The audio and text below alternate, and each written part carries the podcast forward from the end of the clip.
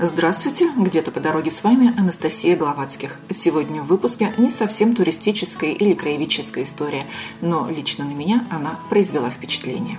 Лариса Васильевна Глощенко одна ходит на медведя. Представляете? На выставке охотничьих трофеев Костромской области можно было увидеть шкуру огромного медведя, добытого ею в Антроповском районе. И это не единственный удачный выстрел. На оценку экспертной комиссии охотница предоставила 11 своих трофеев, включая рога лося, череп и шкуры медведей. Поговорим с ней чуть позже, а сейчас заглянем в Костромскую государственную сельскохозяйственную академию. В середине ноября здесь проходила шестая всероссийская практическая конференция конференции «Дичеразведение-2023». Отраслевой форум ежегодно в различных регионах страны организует Русская ассоциация дичеразводчиков.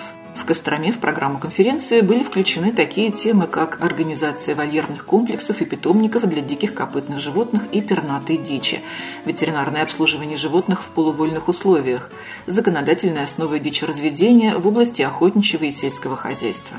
В обсуждении актуальных вопросов приняли участие руководители и сотрудники охотничьих хозяйств, охотоведы, специалисты органов государственной власти, уполномоченные в области охоты и сохранения охотничьих ресурсов, рассказал начальник охотуправления Департамента природных ресурсов и охраны окружающей среды Костромской области Сергей Простов. Что такое дичеразведение? Это цивилизованный подход к охоте, это снижение прессинга на фауну. И это бизнес. Ассоциация дичи разведения. Шестой раз организует. Это конференция, которая проходит в России в разных городах. В этом случае в Костромской области. Столкновение интересов, потому что я бы сказал, что дичеразведение в Костромской области хоть одно из старейших явлений в России, ну, например, Самарковская область ферма, и в то же время совершенно неразвитое явление. В охотничьей сфере только два хозяйства получили, ну, это инициативная тема, в инициативном порядке получили разрешение на содержание животных в вольных условиях а во Владимирской области 32. И вот все началось со Владимира. Первая конференция была там. За 6 лет заметен результат. Я бы хотел такой же в Костромской области. На конференции говорили и о практических достижениях, и о сложностях. В частности, о развитии оздоровительного и агротуризма, производимых продуктах и предоставляемых услугах. Своим опытом поделились представители Костромского мороловодческого комплекса, оленей фермы «Судьмир» из Тверской области, охотхозяйства «Днепр-Холм» из Смоленской области, природного парка «Оленей» из Липецкой области и другие. Для участников была организована экскурсия на Сумароковскую лосиферму. Единственная в России лосиная ферма, где в условиях естественной среды содержат лоси и выхаживают потомство, получают целебное лосиное молоко, находится в получасе езды от Костромы.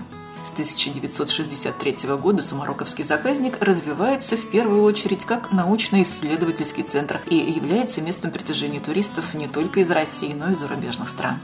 Начальник управления охотнадзора Министерства экологии Московской области Виктор Еремин считает дичь разведения одним из самых перспективных направлений охотничьего хозяйства, особенно в регионах с высокой антропогенной нагрузкой. Здесь основная тема всего этого мероприятия – это дичеразведение, а вольерная охота, а разведение животных в полувольных условиях искусственно созданных. Я, поскольку на территории Московской области осуществляю свою деятельность, мы считаем, что это одно из самых перспективных направлений охотничьего хозяйства вообще, особенно в регионах, в которых очень большая антропогенная нагрузка. У нас в Московской области застраивается, строятся дороги, дачи, коттеджи, все время естественная среда обитания животных сокращается достаточно быстро. И вот вольерное хозяйство – это одно из самых перспективных направлений развития охотничьего хозяйства, потому что будет давать возможность, может быть, со временем и единственную охотникам, ну вот в таких регионах, в которых вот у нас сильно урбанизировано, осуществлять охоту для охотников-любителей.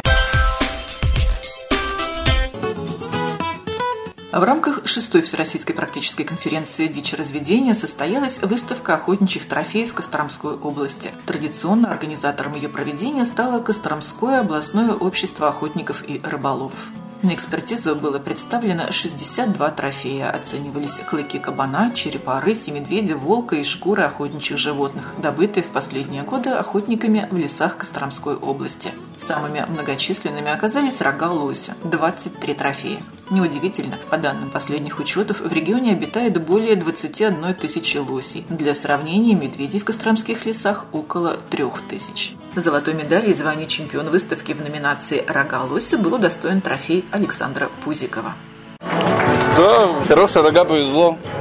Везение должно присутствовать у охотника, и тогда трофей будет достойный. Хорошо, где был добыт этот трофей? В Судиславском районе. 2022. В прошлом году, да, да, да. Ну, расскажите подробно, как проходила эта охота. Загон охота была, стоял на номере, вышел зверь, все на эмоциях, да, выстрелил. Зверь был добыт.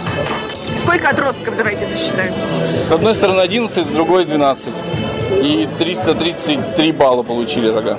11 и 12, это значит Да. уже такой взрослый-взрослый бык? ему Ну, уже прилично, 13? да. Там, когда рога лопатой, там оценивается немножко по-другому, ну, не молодой. Это первый в вашей жизни такой получился? Такой, да.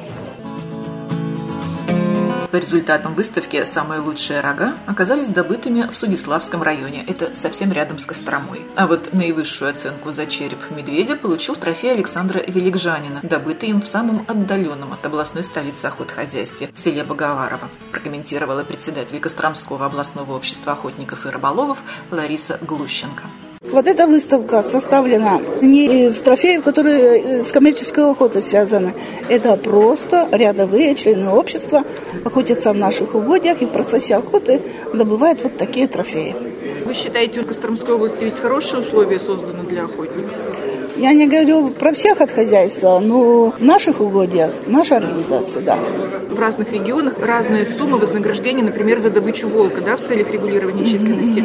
А у нас это вопрос актуальный стоит тоже? Но у нас этот вопрос решен. Сколько Это, у нас, получается, людям платится вознаграждение за э, добытого За, волка? вол- за добытого волка с этого года будут платить 20 тысяч, независимо от того, либо сигалеток, либо взрослый, либо самка, либо самец. Это ведь большая сумма получается. Ну, Это большому... области 25. А, то есть Нет, это большая сумма, это нам кажется. А на самом деле она очень маленькая сумма. Она никак не покрывает те затраты, которые проводятся при охоте на волков. Потому что работа с волками – это, в принципе, круглогодичная работа.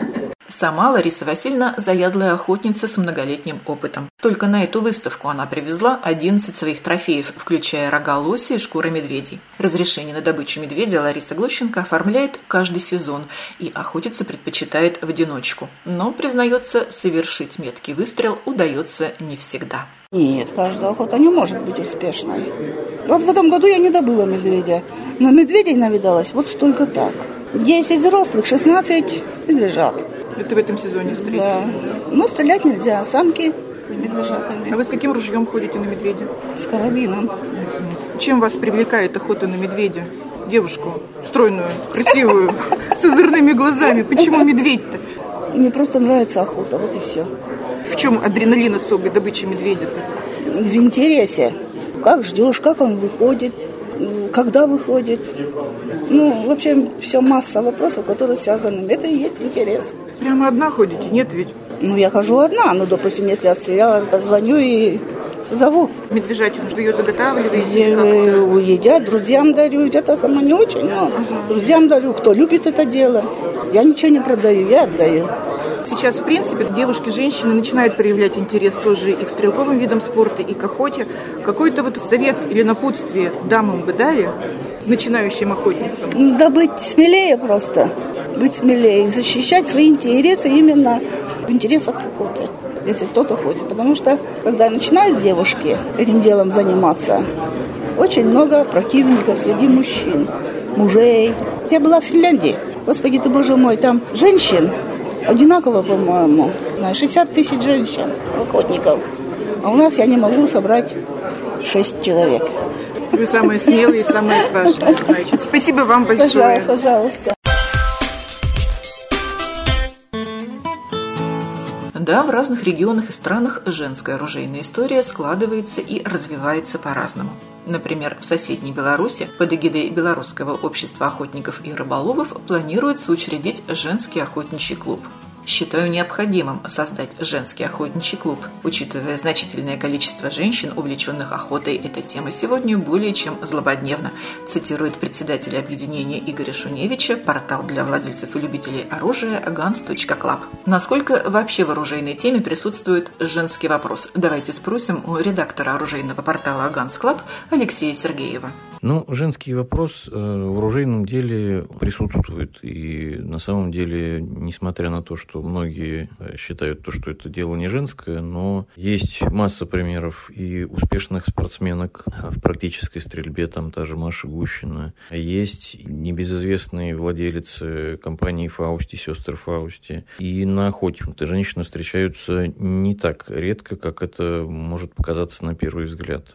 И, опять же, для кого-то, может быть, это будет сюрпризом, но э, зачастую женщины вообще лучше стреляют, чем мужчины. Ну, конечно, если мы не берем профессионала высокого уровня, а вот среднего обывателя, то вот почему-то даже малоподготовленная женщина, она как-то то ли спокойнее себя ведет, э, то ли я уже даже не знаю, с чем это связано, но сам неоднократно наблюдал. И поэтому женщины и оружие – это не несовместимые вещи. Вполне успешно могут женщины и охотиться, и я даже вообще не уверен, то, что здесь стоит э, вопрос э, пола поднимать. Я думаю, что это зависит от самого человека. Ну, то есть, если ему нравится охотиться и стрелять, то тут совершенно не важно, мужчина он или женщина.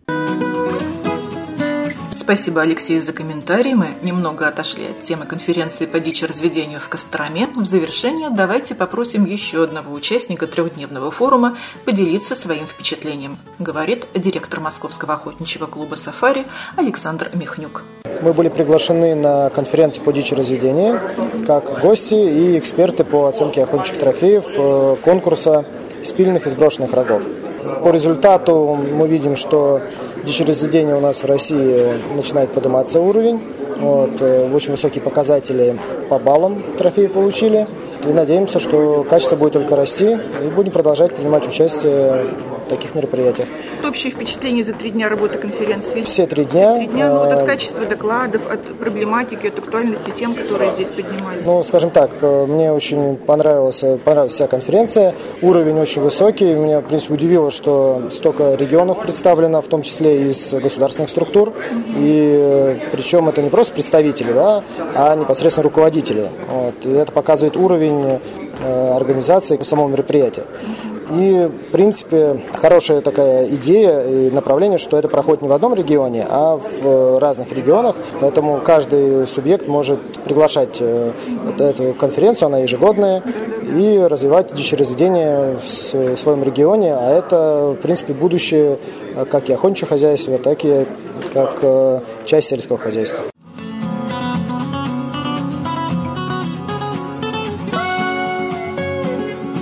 Друзья, спасибо, что провели эти несколько минут вместе со мной, Анастасией Гловацких, на канале «Где-то по дороге».